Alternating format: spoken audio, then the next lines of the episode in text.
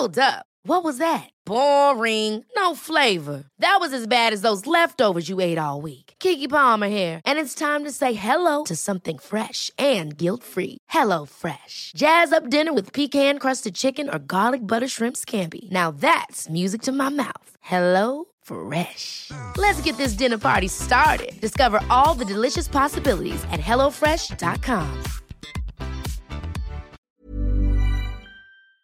Binance no comprará finalmente FTX, de modo que este importante exchange de criptoactivos se verá abocado al colapso, salvo que a última hora aparezca alguien con la predisposición de rescatarlo. Pero, ¿cuál es el motivo de fondo por el cual Binance no quiere comprar ahora FTX? ¿Qué ha descubierto o cuál es la estratagema que le ha llevado a cambiar de opinión? Veámoslo.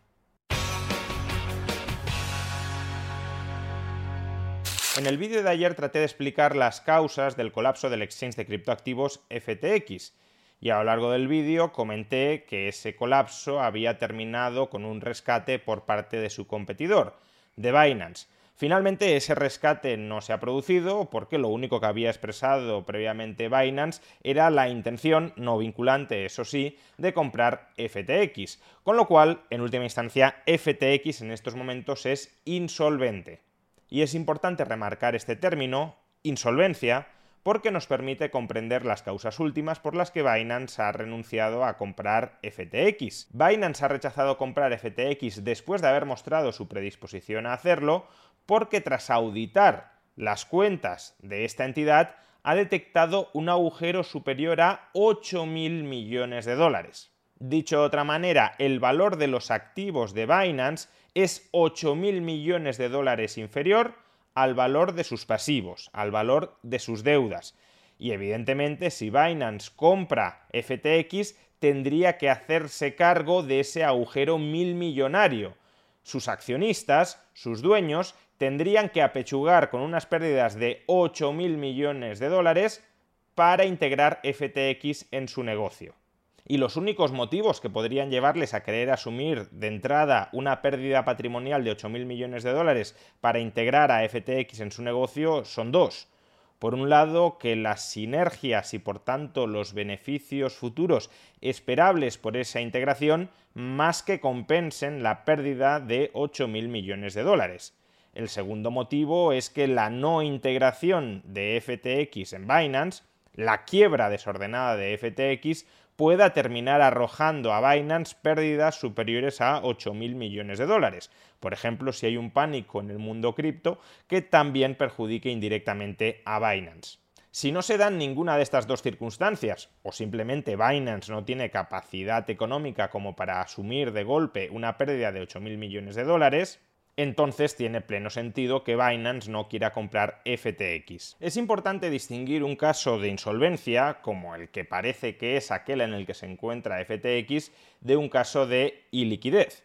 Un caso de iliquidez ocurre cuando una empresa es solvente, es decir, el valor de sus activos supera el de sus pasivos, pero no cuenta con dinero, o en este caso con reservas de Bitcoin, de Ethereum, etcétera, suficientes como para hacer frente a sus deudas para hacer frente a mis deudas debería liquidar mis activos, debería venderlos todos ellos a corto plazo a un precio probablemente no conveniente y en ese caso la situación de iliquidez podría convertirse en insolvencia. Al vender a mal precio mis activos, el valor de los activos realizados es inferior a mis pasivos. En cambio, si tengo más tiempo para realizar mis activos, si puedo esperar hasta que, por ejemplo, mis inversiones vayan consumándose y vayan proporcionándome ingresos, entonces mis activos superarán mis pasivos y seré solvente. En un principio FTX decía tener un problema de liquidez, no de solvencia, de modo que en ese caso habría podido tener pleno sentido que Binance comprara FTX si Binance tiene liquidez suficiente como para aguantar los reembolsos que se estaban produciendo en estos momentos de los pasivos de FTX, pues entonces compraba FTX, empresa supuestamente solvente, sus activos valen más que sus pasivos, y con las reservas de liquidez de Binance atendía los reembolsos de los pasivos de FTX. Al final, por tanto, no llegaba la sangre al río y a largo plazo Binance salía ganando porque el valor de los activos de FTX superaba el de los pasivos. Sin embargo, como digo, este no parece que sea el caso, y no parece que sea el caso precisamente por lo que explicamos ayer. El agujero financiero de FTX parece superar los 8.000 millones de dólares. ¿Y por qué esta cifra es relevante?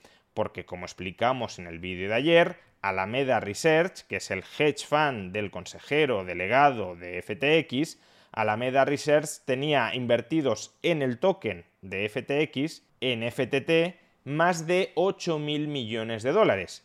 Todo apunta, por tanto, a que Alameda Research utilizó sus tokens de FTT, valorados contablemente en más de 8.000 millones de dólares, para solicitar un préstamo de reservas a FTX colateralizado por sus tokens de FTT. Y cuando hablo de reservas de FTX...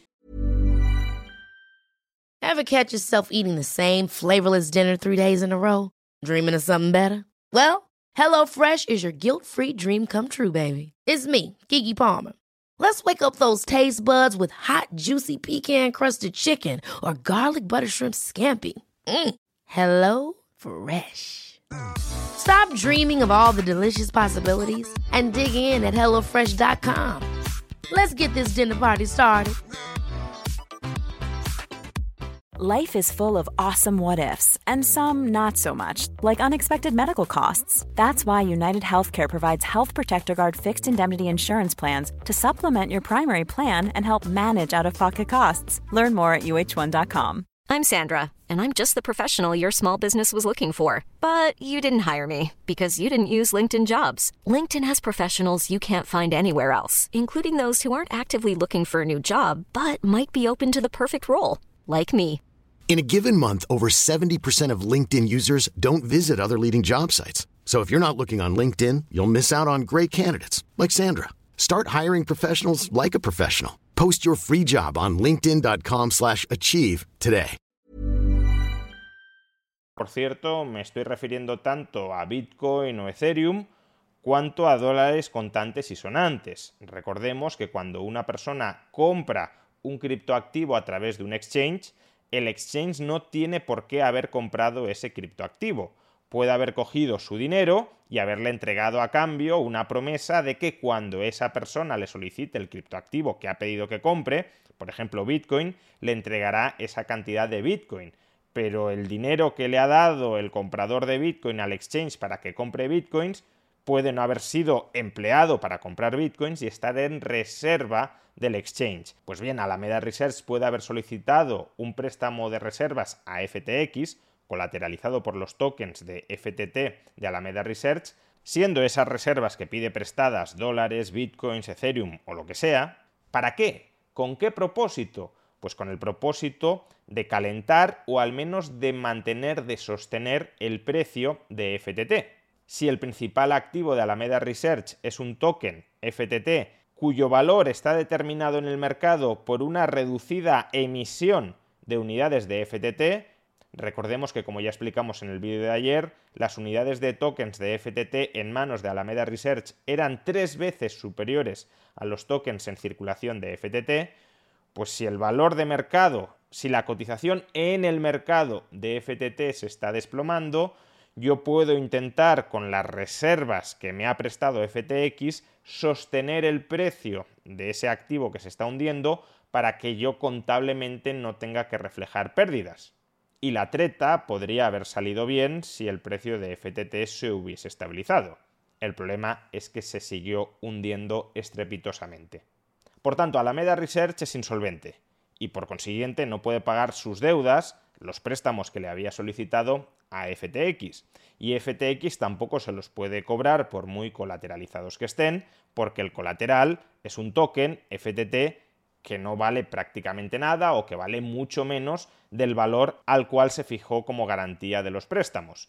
Y si FTX no cobra esos préstamos y esos préstamos tienen un importe de, por ejemplo, 8.000 millones de dólares, que era el valor de las unidades de FTT que tenía Alameda Research en su activo, pues entonces FTX tiene un agujero de 8.000 millones de dólares. Tiene una deuda no cobrable por valor de 8.000 millones de dólares. ¿Se quiere hacer Binance cargo de ese pufo? Pues aparentemente no, porque estimará que los beneficios que se pueden derivar de hacerse cargo de ese milmillonario pufo son inferiores al pufo en sí mismo. Y por eso en última instancia Binance no compra FTX, porque no es un problema de liquidez, sino un problema de solvencia y muy grande. Como sabemos, ese problema de solvencia aparentemente lo generó la propia Binance al iniciar una venta masiva de unidades de FTT.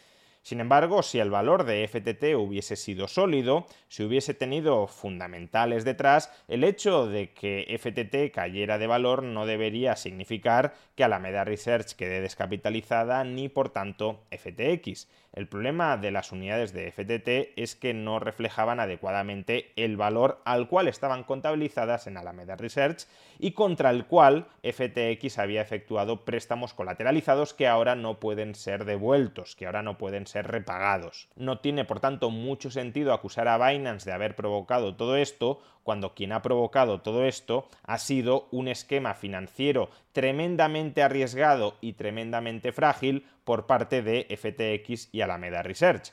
Un intermediario financiero ha de tener la solvencia y la liquidez suficiente como para poder resistir ante pánicos de este estilo.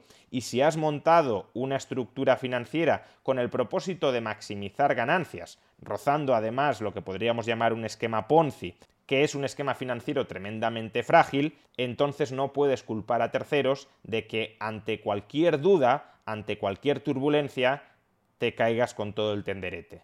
En definitiva, FTX y Alameda Research han colapsado y están bien colapsados, porque es muy importante que el mercado castigue aquellas prácticas financieras extremadamente imprudentes como el esquema que acabamos de describir entre FTX y Alameda Research. Y es importante por un doble motivo. Primero, para que aquellos que perpetraron esos esquemas financieros extremadamente arriesgados aprendan la lección. Pero segundo, y mucho más importante, para que la aprendan todos los demás y no repitan errores ajenos.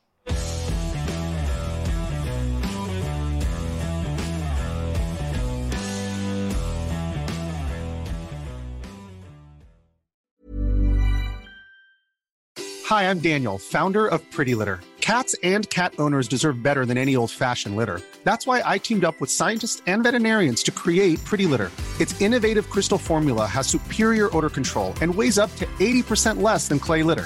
Pretty Litter even monitors health by changing colors to help detect early signs of potential illness. It's the world's smartest kitty litter. Go to prettylitter.com and use code ACAST for 20% off your first order and a free cat toy. Terms and conditions apply. See site for details.